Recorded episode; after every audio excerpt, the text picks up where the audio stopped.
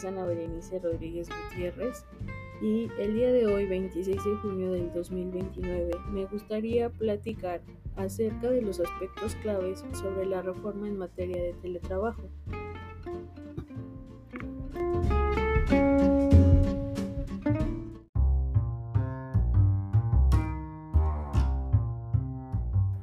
El decreto fue publicado el 11 de enero del 2021 en donde se reforma el artículo 311 y se adiciona el capítulo 12 bis de la Ley Federal del Trabajo. Entró en vigor el día 12 de enero del 2021.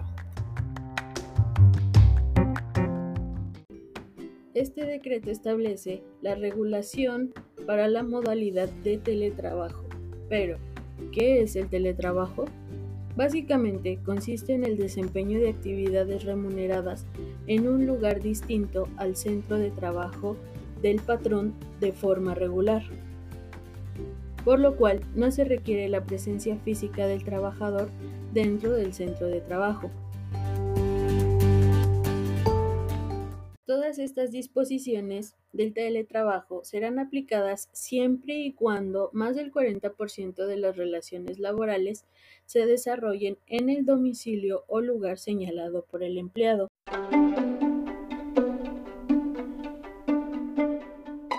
Esta modalidad de trabajo establece requisitos entre los cuales destacan que las condiciones de trabajo deben de establecerse por escrito en el contrato, además de que deben de contener información como la naturaleza y características del trabajo, equipo e insumos de trabajo, incluyendo los relacionados con las obligaciones de seguridad y salud, la descripción y monto que el patrón pagará a la persona trabajadora por concepto de pago de servicios en el domicilio relacionados con el teletrabajo y los mecanismos de supervisión, duración y distribución de horarios que no deben de exceder los límites legales.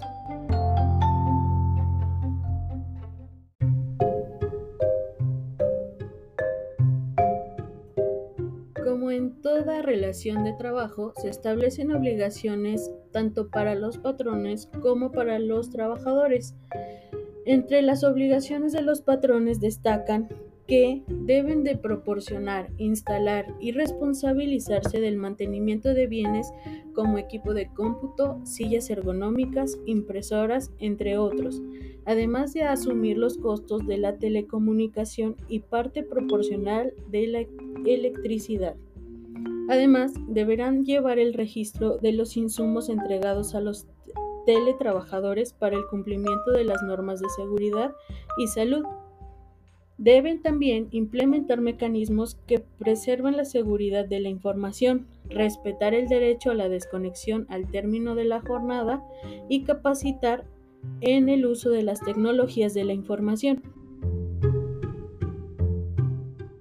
Por otro lado, las obligaciones de los trabajadores dictan que el trabajador será responsable de cuidar los materiales y herramientas entregadas por el empleador, además de cumplir con las medidas de seguridad informáticas y de salud en el trabajo, informar los costos de telecomunicación y electricidad que se requieran y apegarse en todo momento a las políticas de protección de datos en el desempeño de sus actividades.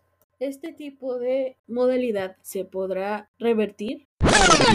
La respuesta es, el cambio del trabajo presencial a teletrabajo deberá de ser voluntario y quedar de común acuerdo por escrito, salvo en casos de fuerza mayor. No obstante, cualquiera de las partes tiene derecho de reversibilidad o la modalidad presencial.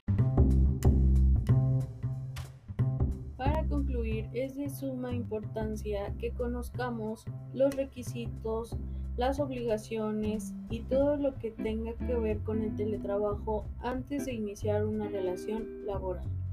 Por lo cual espero este podcast haya sido de utilidad.